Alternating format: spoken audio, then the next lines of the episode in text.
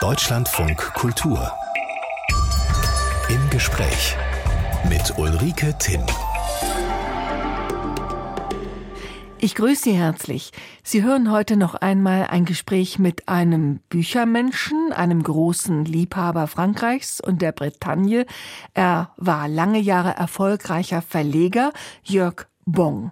Und wenn Sie sagen, das ist ja nett, den kenne ich aber nicht, dann kennen Sie möglicherweise Kommissar Dupin, den verschrobenen Pariser, der in der Bretagne Morde aufklären muss.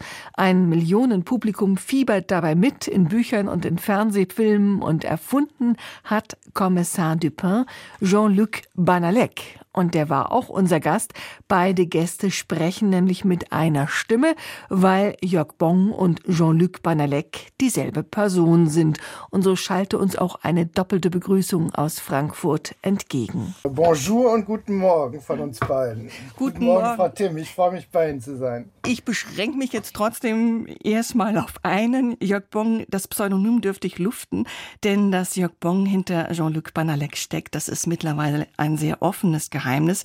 Was wir aber noch nicht wissen, so kurz nach dem Frühstück, haben Sie nach gutem bretonischem Brauch schon Pläne für ein wunderbares Abendessen? Ja, das stimmt, ja. Das ist so, das habe ich nicht erfunden. Ähm, das spielt so eine große Rolle im Leben da, dass man das morgen schon hat. Und äh, heute Abend gibt es äh, allerdings etwas Tunesisches über die wunderbare ähm, Freundin meines Sohnes und äh, da essen wir tunesisch. Also Sie lassen sich einladen und kochen nicht selbst. Heute Abend bin ich eingeladen und koche nicht selbst. Aber ich koche sehr gerne auch. Ja. Sie sind beide offenbar Feinschmecker, sowohl Jörg Bon als auch Jean-Luc Banalek. Sie haben dem Kommissar ja sogar ein Rezeptbuch geschenkt. Ja, also wobei man wirklich sagen muss, äh, viele von Ihnen werden das wissen, in Frankreich und in der Bretagne insbesondere äh, ist das halt was anderes mit dem Essen. Das ist so zentral ein Teil des Lebens und der Kultur und äh, große Köche, große Weinemacher und so, das sind ja Künstler in Frankreich. Die haben ganz anderen Status und das Essen spielt nun mal diese Rolle, so dass ich mit absolutem Realismus arbeite, wenn das Essen in, in den Büchern und für Dupin diese große Rolle spielt. Also es bildet doch sehr ab, wie das real ist. Jörg Bon zu Gast hier im Deutschlandfunk Kultur und von ihm erfahren wir in dieser Stunde hoffentlich vieles, zum Beispiel, was ein Beruhigungskrimi ist, warum er so viel über den Aufstand von 1848 nachdenkt und warum es in der Bretagne so schön ist. Viele prominente Autoren hat Jörg Bong als Verleger begleitet. Judith Herrmann, Richard Powers, Roger Willemsen. Parallel dazu schreibt er seit langem Krimis. Der verschrobene Kommissar Dupin, der aus Paris an die Bretagne strafversetzt wurde. Das ist seine Figur, geschaffen dann unter dem Namen Jean-Luc Banalek. Herr Bong, warum durfte nicht Bong draufstehen, wenn Bong dort drin ist? Ach, am Anfang war das was Intimes für mich. Das ist eine alte Leidenschaft, das mit den Krimis, so altmodische Krimis, sie zu lesen. Und das war was, ja, eine verrückte Idee. Und irgendwie hatte ich, am liebsten hätte ich gehabt, es wäre für immer mein Geheimnis gewesen. Ist schon lange gelüftet. ist schon lange gelüftet, was an der Ehrung lag. Äh, sonst hätte ich es, glaube ich, nicht getan. Ehrung. Sie sind sozusagen staatlich geprüfter Liebhaber der äh, Bretagne. Sie sind nämlich Mäzen des Landes. ja. Kriegt man da einen Orden ja. oder was ist das? Ja, ehrlich gesagt, ja, ja, das ist, äh, das war äh, in Frankreich ist ja alles sehr zeremoniell. Das ist vom Außenminister Drian und Gallo, ähm, der Ministerpräsidentin sozusagen der Bretagne, habe ich da im in Rennes im Saal, äh, ähm, im großen Saal eine Auszeichnung erhalten. Äh, die kann man sich anheften, ist aber auch eine Medaille. Oh, und ich dachte äh, Banalek statt Bon, weil sie diese Krimis auch in Frankreich veröffentlichen und da macht Bon einfach zu wenig her. Banalek so. ist schöner. Ja, also Banalek ist ähm, schöner, aber das war vor fünf, sechs Jahren und ich fühle mich jetzt auch wohl mit dem, mit dem geoutet sein. Mhm. Also das sollte auch in dem Sinne kein Geheimnis. Ich, ich mag dieses Schreiben, es tut mir gut und ich habe ja auch diesen Beruf gehabt mit den Autoren und, und da schien das mir auch komisch, ein bisschen so in Konkurrenz zu treten direkt. Ja. Zwölf Fälle gab es bislang, Herr Bong. Haben Sie im Kopf, wie viele Menschen Sie am Schreibtisch für Krimis schon abgemurkst haben? Das ist eine wunderbare Frage. Ich kann es überschlagen, weil ähm, äh, mein Sohn hat immer gesagt, die sind zu langweilig, da müssen mehr sterben. Und dann haben wir viel diskutiert und ich habe ihm gesagt, bei diesen altertümlichen klassischen Krimis können höchstens drei sterben. Nehme ich mal an drei im Durchschnitt mal zwölf, da sind wir vielleicht bei 36 Toten. Okay, das war dann so überschlagen. Überlegen Sie sich dann auch und sei es mit dem Sohn zusammen, äh, auf welche Weise ein Mord passiert. Also zu dem passt das Erdrosseln, zu dem passt das Erschießen oder so. Gehört das dazu, ja. dass man ganz fein überlegt? Ja, unbedingt. Also ich bin äh, fanatisch beim Detail und äh, dieses, wie jemand stirbt, äh, korrespondiert immer dem Fall, dem Sujet, den Umständen der Person, ähm, der Jahreszeit und so weiter. Das muss schon, ist schon ein zentrales Moment für ein Krimi, wie jemand stirbt. Und ähm, das muss passen. Altmodische Krimis, haben Sie gesagt. Äh, wenn ich es richtig ja. weiß, ist der Kommissar Dupin so aus, ich sag mal, Beruhigungskrimis heraus erstanden. Das versteht man schwer bei spannenden Krimis. Was ist ein Beruhigungskrimi? Also für, für, mich ganz wesentlich. Ich bin ein ziemlich nervöser Mensch, war ich immer und schlafe sehr schlecht. Äh, das ist nicht meine, meine Stärke. Und bis heute. Und ich habe mit 15, 16 festgestellt, dass mich so diese äh, alten Krimis äh, sehr beruhigen. Die sind so Kammerspielartig und die fordern einen aber nicht zu viel im richtigen Maße und ich, ich werde nach einer Stunde wunderbar müde. So, und das sind für mich Beruhigungskrimis. Und das ist Simenon, das ist Agatha Christie, also Poirot vor allem und so weiter. Und dann habe ich festgestellt, das funktioniert auch, wenn ich sie selber schreibe. Der Dupin, Ihr Kommissar, der ist Pariser und als Pariser sozusagen der natürliche Feind der Bretonen. Das erfährt man auch ganz schnell. Wie kam der Typ zu Ihnen? Wie findet sich so eine Figur? Also ohne große Pläne, äh, tastend und ähm, es gibt diese Redewendung, der findet einen viel mehr, als man ihn findet, so eine Figur. Und so war es eigentlich. Also es gibt so ein paar Momente, also der setzt sich zusammen und ein paar Momente von Freunden, einer, der gestorben ist, den ich sehr verehre und liebe und, und da, ist ein kleines Denkmal drin, ein paar Momente. Er setzt sich zusammen. Wenn man im Jahr 2015 Krimi schreibt, dann bewegt man sich in einer Riesenwelt von Ermittlern schon. Ja, und man, dann habe ich schon hier und dort Lieblinge eingebaut. Er ist schon sehr besonders. Also ich muss beichten, dass ich keine regelmäßige Krimileserin bin und habe ihn jetzt erst kennengelernt, aber er mag Pinguine. Das war mir sofort sympathisch. ja, Pinguine. das sind seine Lieblingstiere. Mit, da hat er einen kleinen Tick. Überhaupt, der hat viele Ticks und Spleens. Mhm. Als Verleger, Herr Bung, haben Sie ja über viele Jahre auch die Schreibqualen großer Autoren mitgekriegt. Wie ist das bei Ihnen? Wie schwer oder wie leicht schreiben Sie selbst? Davon bin ich Gott sei Dank verschont. Also äh, ich, ich, schreibe ja, ich sag's mal jetzt so flapsig, nur Krimis und ich äh, lege mir jetzt gar nicht auf, unendlich einen Satz zu bearbeiten. Und es, mir macht es großen Spaß. Es ist eine Art Kontemplation, also wie sagt man heute, Yoga. Das ist mein Yoga, das mit dem Schreiben. Und es erfüllt mich mit sehr viel Glück. Ein großes Privileg, ja. Wow, Schreiben im Flow. An Schreibtisch setzen und es fluppt. Das möchte ich auch mal erleben. Ja, ich brauche ja nicht mal einen Schreibtisch. Das ist das Wunderbare. Ich, ich schreibe ja die Krimis, die Bretagne-Krimis nur vor Ort. Und ich habe so ein ganz kleines, leichtes Notebook. Und die, die Idee war immer, äh, ich setze mich damit hin, in ein Café, in die Natur, ans Meer und ich bin eine Art Schreibmaschine und dann tippt die Bretagne, also was ich sehe, höre, rieche, tippt die Bretagne auf mir die Bücher. Ach so, und dann spaziert der Dupin im Kopf herum und sie schauen möglicherweise genau, auf Pinguine ja. und dann sagen sie, das muss er ja, heute Abend essen und so. Genau, nee, es ist wirklich sehr unmittelbar. Also das war immer die Idee bei dem Projekt, also nicht also so unmittelbar wie möglich drinne zu sein und den Leser das spüren und dass er das auch hört, sieht, schmeckt, riecht, mhm. was ich gerade höre, sehe, schmecke, rieche so und das war immer so ein Anspruch, dass es sehr unmittelbar sinnlich passieren muss. Nun ist die Sache äh, bei allem Hören, Riechen, Schmecken, Sehen inzwischen ein Millionending. Also ich glaube, es sind sechs Millionen verkaufte Bände inzwischen von Kommissar, Kommissar Dupin. Hat der Fischer Verlag, Ihr Verlag oder zumindest Ihr ehemaliger langjähriger Verlag, nicht irgendwann mal gemosert, dass der Dupin nicht dort ermittelt. Ich meine, sie hätten Banalek ja auch an ihr Brötchengeberhaus binden können. Die Krimis haben sich ja doch als Geldgrube entpuppt. Da kann man ja auch mal mosern dann, wenn man Fischermensch ist.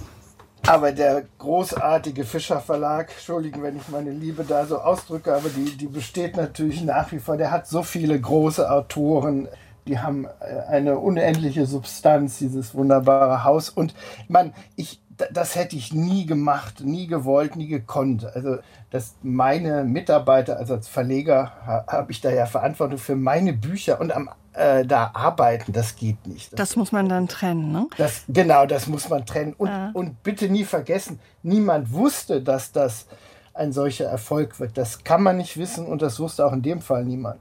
Also Sie haben das wirklich nicht geahnt, dass das ein Bestseller wird? Ich meine, nein, jeder Verlag, nein. jeder Verleger sucht nach dem Rezept dafür und dann schreiben Sie eine Krimireihe, es wird einer. Also dann denkt man doch, Sie kennen das Rezept.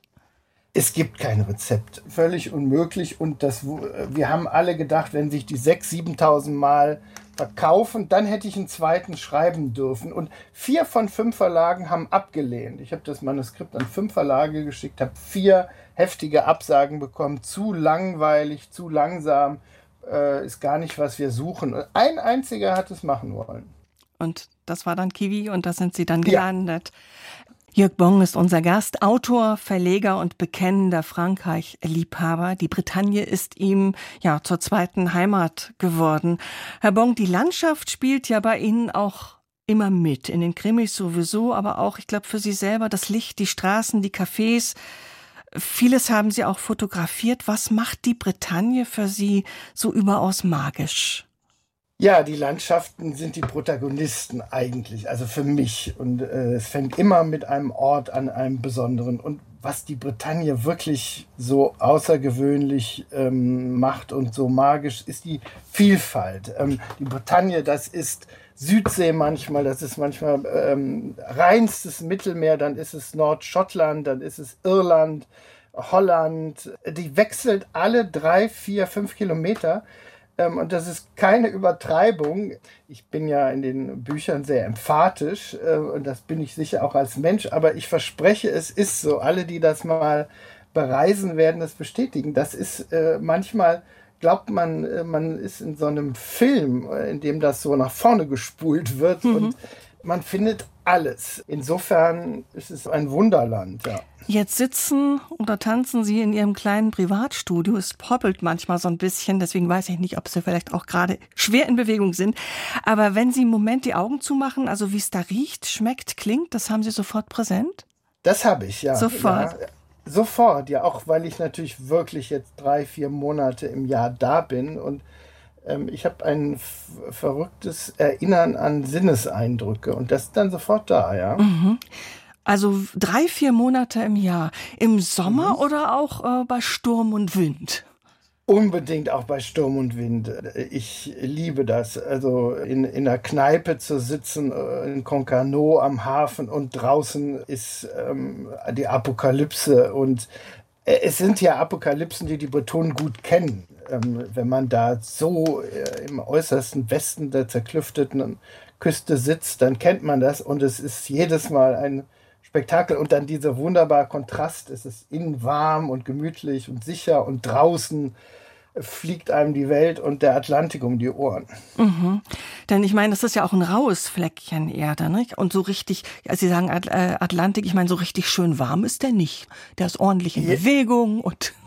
ja, aber es ist wirklich, ähm, also ähm, das ist eben nicht nur Nordschottland oder Irland oder, ähm, sondern äh, sie haben dann Buchten da, da, verspreche ich Ihnen, wenn ich Sie hinführte und Sie wüssten nicht, wo Sie sind, würde ich sagen, ah, bei Toulon, wir sind hier bei Toulon, im, das ist Mittelmeer, ganz sicher. Und dann ist der Atlantik, gibt es Tage, da ist der flach, da, sie, nicht ein Wäldchen, ja, und dann wird er auch im Sommer im Süden 22, 23 Grad ohne Probleme, ja. Also es ist wirklich, manchmal, äh, ähm, man darf es sich nicht homogen vorstellen. Also alles äh, da von Badewanne und glasklar ja. bis äh, ja komm bloß ja. rein und trinken Whisky, es ist draußen furchtbares ja. Wetter. Korsika hat einmal Werbung gemacht, ein Riesenskandal in der Bretagne. Ähm, der, der hatten ein bisschen Tourismusprobleme und da haben die eine Broschüre gemacht und auf das Cover vorne einen Strand der Bretagne getan, mhm. weil sie fanden, das war der schönste Mittelmeerstrand, den sie finden. Das haben die Bretonen natürlich rausgefunden. Es gab einen riesen Eklat.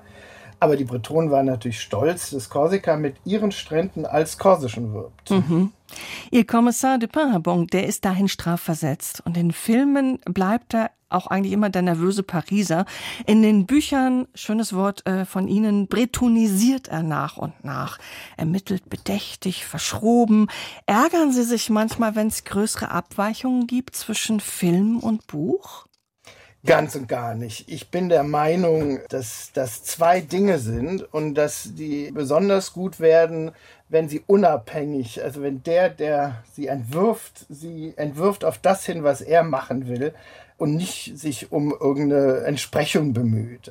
Und die machen das fabelhaft und haben auch äh, einen fabelhaften Erfolg. Die, der wunderbare Produzent Matthias Lösel mit den Filmen ich habe das nie im Kopf beim Schreiben, dass das ein Film wird. Äh, ich ich mache meine Bücher und die machen die Filme. Ja. Naja, aber trotzdem, Sie, Sie sehen sie doch mal. Und jetzt Hand aufs Herz, zwickt das nicht, wenn Sie denken, also, hm, der ist aber doch anders, als ich ihn mir ausgedacht habe. Können Sie das so ganz gelassen? Stimmt das? Ja, völlig. Ja. Also das, das ist eine Gabe. Mich, ja, zwickt mich kein, es ist auch ehrlich gesagt ein bisschen Training, weil ich ja mit so viel mit Autoren zu tun hatte, deren Bücher verfilmt wurden und dieser Appell von mir dann, lasst die machen. Also das muss äh, unabhängig, also das muss die Vision werden von den Leuten, die den Film machen. Und das, das ist ein anderes Medium.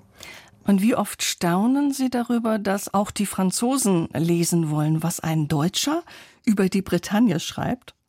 Das ist eine Frage, die mir sehr nahe geht. Das äh, ist vielleicht das, was in meinem Innern am mich am heftigsten berührt, dass das der Fall ist. Also da hatte ich Angst, ja, weil ich ein Fremder bin, auch wenn ich sehr viel da bin und seit 25, 30 Jahren und viele Freunde habe, aber dennoch, ähm, das ist ja eine Liebeserklärung zu machen, ist was sehr Intimes. Und es funktioniert aber. Und als ich das merkte, dass alte Damen aus Concarneau nach einer Lesung zu mir kommen und vor mir stehen sagen, woher wissen Sie das? Das ist ja genau so und ähm, Sie sind genau auch bretonisiert. Da. Sie sind auch bretonisiert, Herr Bon.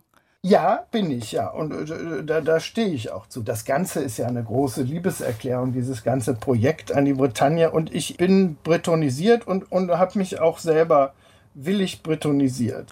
Kochen spielt eine große Rolle. Für Sie, glaube ich, auch Kochen oder lieber Essen?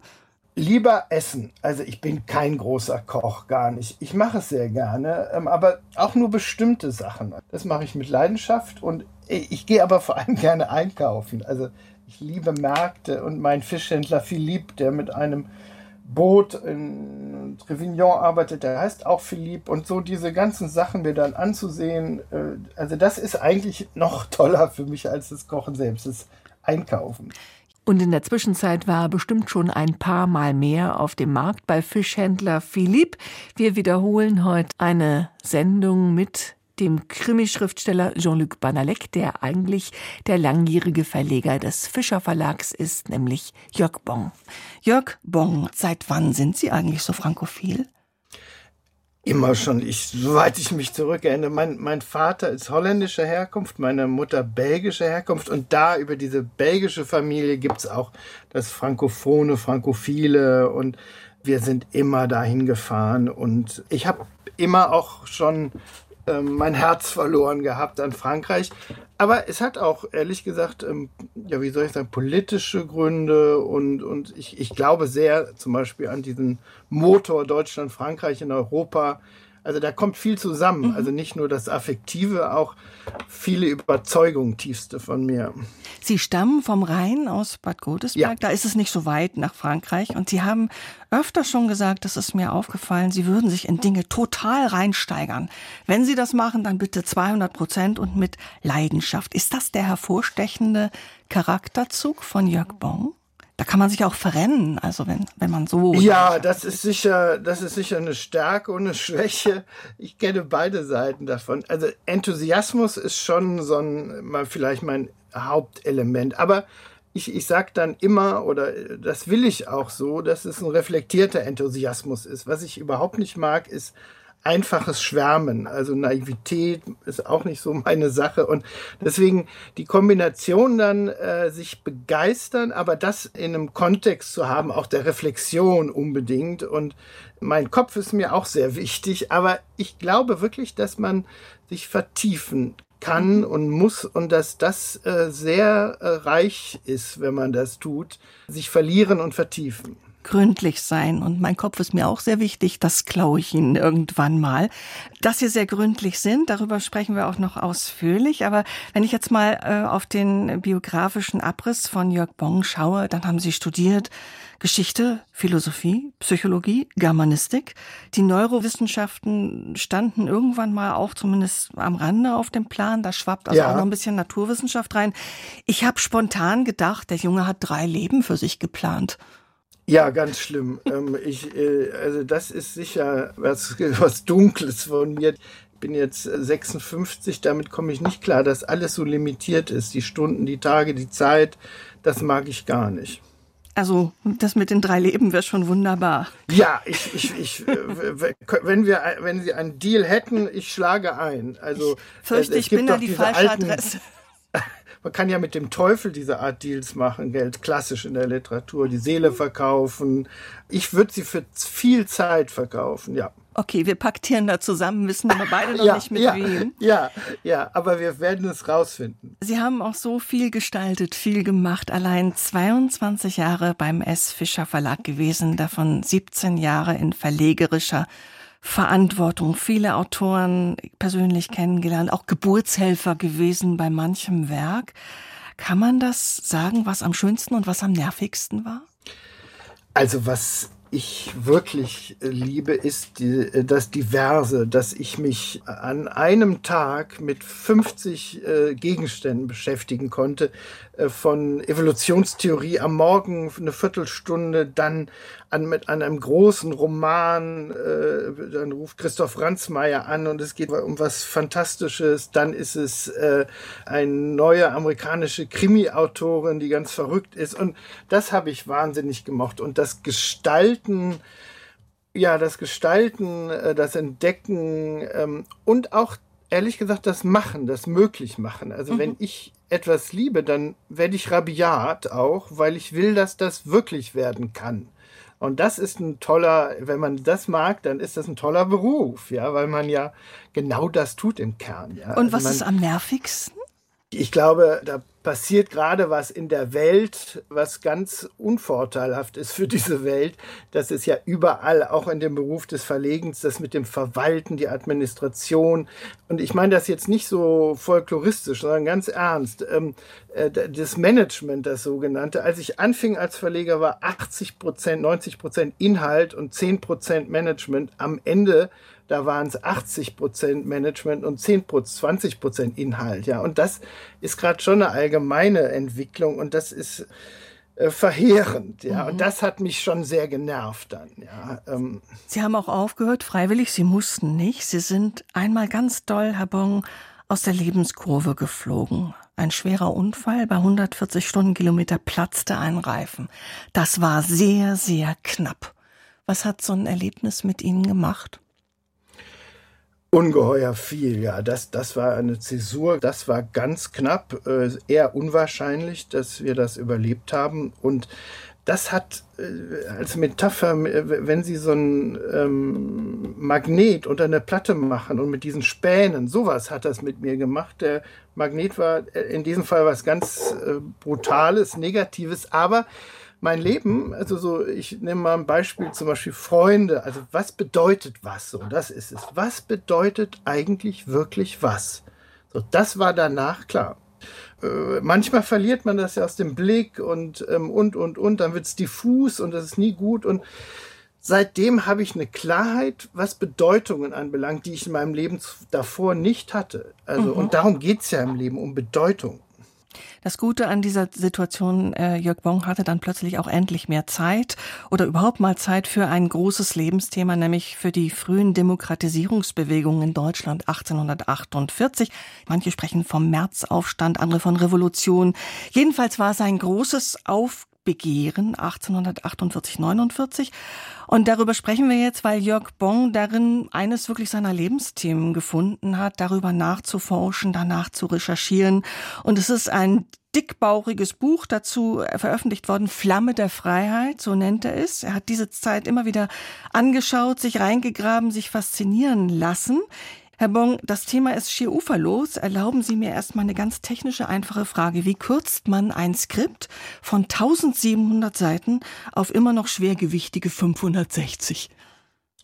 Es ist eine Tortur äh, äh, und äh, ich will mich nicht daran erinnern. So Dann will ich qualvoll war es, weil, weil man, weil, ja, weil man natürlich alles, was man da gefunden hat und vor allem, wenn es um vergessene Menschen geht, die ihr Leben gelassen haben für die Demokratie, ähm, man kann die nicht weglassen, aber mhm. man muss es dann und ich konnte ja nicht mit 500 Figuren arbeiten. Das stimmt. 1848, da war Schwarz-Rot-Gold Avantgarde. Was begeistert Sie so an diesem Thema, Herr Bon?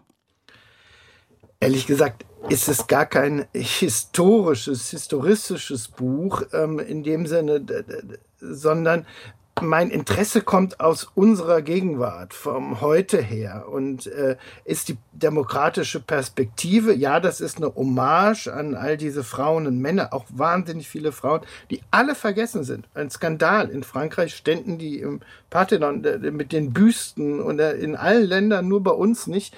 Das ist aber nur eins. Äh, ehrlich gesagt ist es auch eine tiefe Sorge. Ähm, ich bin äh, passionierter und radikaler Demokrat, eine tiefe Sorge um unsere Demokratie, ähm, die, die mich zu sowas bringt. Ähm, hat mich mein Leben lang befasst, Europa, Demokratie, solche Themen habe ich mich vielfach engagiert und das ist, spielt auch bei diesem Buch eine Rolle. Eigentlich eher das heute als das damals. Da müssen wir aber die Brücke mal bauen. Also es ist ja, ja. doch immerhin 175 Jahre her. Heute wird wieder ja. diskutiert über die Demokratie, ja. die für einen Teil der Bevölkerung Umfragen zufolge nicht mehr die beste Staatsform ist, die also wieder von sich überzeugen muss als Staatsform. Ich hätte nie gedacht, dass das mal passiert. Aber kann man denn, wenn man auf diese Zeit 1848, 49 schaut, was mitnehmen, was uns heute weiterhilft? Oh, ungeheuer viel, ja. Ähm, da, da, da, beginnt es. Das ist die erste deutsche demokratische Bewegung und zwar das Wunderbare aus äh, aus den damals 34 Staaten, vier freien Städten heraus von unten. Die Mensch, es gibt eine genuin deutsche, demokratische, breite Bewegung. Das ist in unserer Geschichte ja leider selten der Fall und wir würdigen sie in keiner Weise. Und ganz, was sicher im Zentrum steht, was wir mitnehmen, ist die, was damals die Demokraten demokratische Wehrhaftigkeit nennen. Ja? Dann Demokratie kein natürlicher Zustand ist, der äh, Begriff kommt Gott. schon aus der Zeit. Der kommt aus der Zeit, genau. Der kommt wirklich aus der Zeit von Friedrich Hecker zum Beispiel, der, der, der es als Vermächtnis formuliert. Der sagt, Demokraten müssen vor allem eines sein, wehrhaft. Und das meint sehr viel, nach innen, nach außen. Ähm, aber es meint vor allem eine Haltung, ja. Und an der äh, da können wir uns ganz viel abschauen und an der mangelt es in unserer Zeit, äh, auch in Deutschland gerade, ungeheuer. Der Aufstand selber, das gehört zur Wahrheit dazu, fiel letztlich in sich zusammen nach 17 Monaten. Also der König blieb, die Fürsten blieben. Äh, statt Revolution gab es viele Petitionen, so fassen Sie das zusammen. Also irgendwie sind deutsche Revolutionäre leicht wieder einzufangen und schnell zu beruhigen. Ja, nicht alle, ähm, aber die Mehrheit war es. Oder man muss es noch anders sagen, es klingt paradox, aber die Mehrheit der Revolutionäre hat die Revolution bekämpft in dem Augenblick, in dem sie ausbrach. Ähm, und äh, die Demokraten, das war dieses, äh, damals nannte man es radikale, extremistische Lager, die, die, haben die Revolution machen wollen, die sogenannte Ganze, hin zu einer ähm, demokratischen Republik, die integriert ist in eine Europäische Union, Gewaltenteilung, Grundrechtekatalog.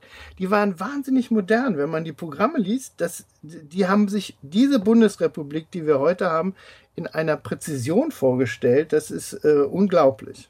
Aber irgendwie haben Sie das Ding damals dann doch nicht durchbekommen. Nee, nee, ähm, das hat viele Gründe und vor allem äh, den einen, äh, Friedrich Wilhelm IV., der Preußenkönig, der dann am Ende mit seinem Bruder, unserem ersten deutschen Kaiser, dann äh, das Ganze hat äh, niedermetzen lassen, hat den Satz gesagt, gegen Demokraten helfen nur Soldaten. Ja, das ist einfach äh, dann mit äh, Militär und Gemetzel ist das beendet worden, mhm. diese Bewegung. Aber es lag auch an einem Zwist in der Opposition, ganz sicher, und an mangelnder Wehrhaftigkeit, da sind wir wieder, der Demokraten selbst. Mhm. Ja, ähm, das sind ja komplizierte Fragen. Was macht ein Demokrat? Wir wollen politisch aufrichtig sein. Was macht man, wenn man jemand gegenübersteht, der lügt, betrügt, manipuliert, der einen vernichten will? Ähm, ist man da tolerant? Ja, die Frage stellt sich heute ja auch manchmal. Genau, genau. Mhm. Und die haben die sich damals gestellt. Also äh, und, und haben damals schon gesagt, das ist absurd. Innerhalb des demokratischen Spektrums müssen wir uns die Köpfe heiß reden und streiten, Differenzen haben. Je mehr Differenzen haben, desto äh, intelligenter werden wir als Demokraten, ja. Und von der Intelligenz kann man nie genug haben in dieser Welt. Aber alle, die uns die Feinde sind, die offen sagen, wir wollen euch vernichten, äh, da gibt es überhaupt keine Toleranz. Und das meint so ein Begriff der Wehrhaftigkeit. Den Fehler machen wir ja gerade mhm. wieder. Wir haben das mit der AfD zu tun, die uns verhöhnen, uns Demokraten, uns vernichten wollen, die Demokratie. Aber wir müssen uns und, mit ihnen auseinandersetzen. Sie werden schlicht und einfach auch gewählt. Ja, aber ähm, ähm ich, äh, da habe ich eine äh, von damals kommende eher rabiate Haltung. Mhm. Ähm, wir haben viel zu spät angefangen, die äh, zu sehen, dass die wirklich verfassungswidrig sind im Kern. Und da, da gibt es überhaupt keine Toleranz. Ich habe mich auch gefragt, äh, wenn es so eine kleine Zeitkapsel gäbe, Jörg Bon, bis 1848 zurückbeamen, würden Sie sich mal für eine Woche reinsetzen? Und wo würde ich Sie dann finden? Auf den Barrikaden? Das ist eine schöne Frage, wunderbar. Also äh, sie, da äh, laufen jetzt so viele Szenen durch meinen Kopf, aber ich würde zum Beispiel mal hier am Mainufer entlang laufen wollen, ähm, da im Donnersberg. Die, die Frankfurter Parteien, ähm, die hatten äh, ihre Zentren in Gasthäusern. Ja, das hat sich alles in Kneipen und Gasthäusern abgespielt. Und jede Fraktion hatte ihr Gasthaus. Und hier gibt's den Donnersberg direkt am Main und da lag besonders schön. Und da wäre ich mal gerne hätte ich mich reingesetzt und wäre da langgelaufen und hätte mal zugehört, wie die großen Demokraten da ihre mhm. Strategien schmiegen. Ein Heißsporn wie Sie hätte wahrscheinlich aufpassen müssen, dass er nicht ganz schnell eingelocht wird in dieser Zeit. Ja, ja, das hätte mir durchaus passieren können, ja. Mhm. Fazit dieses Aufstands von damals. Er ist gescheitert, aber er war nicht vergebens. So habe ich es rausgelesen. Finden Sie sich da wieder oder ist das überinterpretiert? Unbedingt, sehr präzise pointiert. Ähm, er war überhaupt nicht vergeben. Die Ideen sind, waren ab da in der Welt, ja, und die hat man nicht totschießen können. Man hat sehr viele Menschen totgeschossen, ins Exil getrieben, Deutschland erlebt da einen Aderlass, einen demokratischen, wie 1930. Ähm, da sind äh, Zehntausende, Hunderttausende Deutsche werden vertrieben aus Deutschland nach der Niederschlagung und die fehlen dann, ja. Die gehen nach mhm. Amerika, die meisten, und werden da Superstars, 48er heißen die. Ähm, das war schon verheerend dann auch für die Jahrzehnte, die kommen, weil diese Menschen fehlen, ja, die ganzen Demokraten. Jörg Bong über sein großes historisches Interesse, besonders für die Revolution von 1848 im September vergangenen Jahres, war unser Gast hier im Deutschlandfunk Kultur. Jörg Bong geht in einer groß angelegten, erzählenden Geschichtstrilogie den Fragen rund um den Aufstand in Deutschland 1848 nach.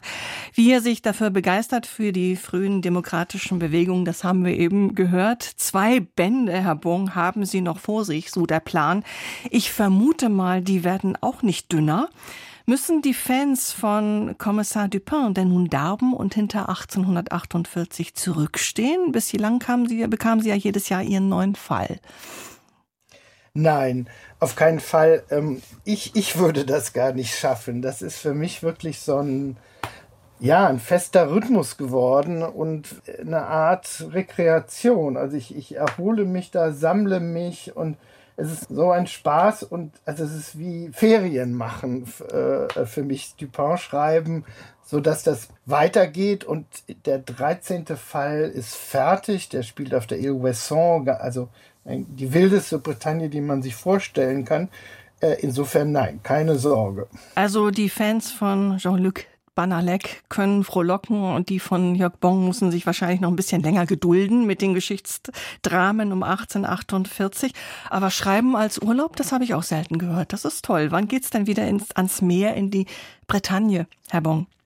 Ähm, Ende nächster Woche, äh, darauf freue ich mich besonders, weil diese Zeit zauberhaft ist. So dieser späte Sommer, der zieht sich in der Bretagne bis Ende Oktober. Da ist die Wärme im Meer, also 22, 23 Grad und es hat so eine Sanftheit, die Wärme schon. Äh, ich liebe die Zeit besonders. Und Septemberlicht, nicht? Das ist auch ein ja, ganz besonderes ja. Licht. Ja, es ist ein sehr zärtliches, äh, sehr respektvolles Licht gegenüber der Welt und dort ich bin ja in der Gegend, wo Gauguin und seine Gruppe äh, gemalt haben und die Moderne miterfunden haben in der Malerei. Da, da, da ist dieses Licht in Kombination mit dieser Welt da, das ist schon verrückt. Ich wünsche Ihnen, dass Sie das äh, genießen können. Danke, danke fürs Gespräch und ja, zum einen gute Kondition für alle Pläne und immer frischen Fisch auf dem Teller. Das wünsche ich Ihnen. Jörg Bong war das. Vielen herzlichen Dank, Frau Tim, und danke für die schöne Stunde. Dank und Gruß sind schon eine Weile her. Derzeit ist es deutlich dunkler als im zärtlichen Septemberlicht. Jörg Bong war das und als Krimi-Schriftsteller nennt er sich Jean-Luc Banalek. Und das neueste Abenteuer von Kommissar Dupin, das können Sie im Sommer nächsten Jahres lesen.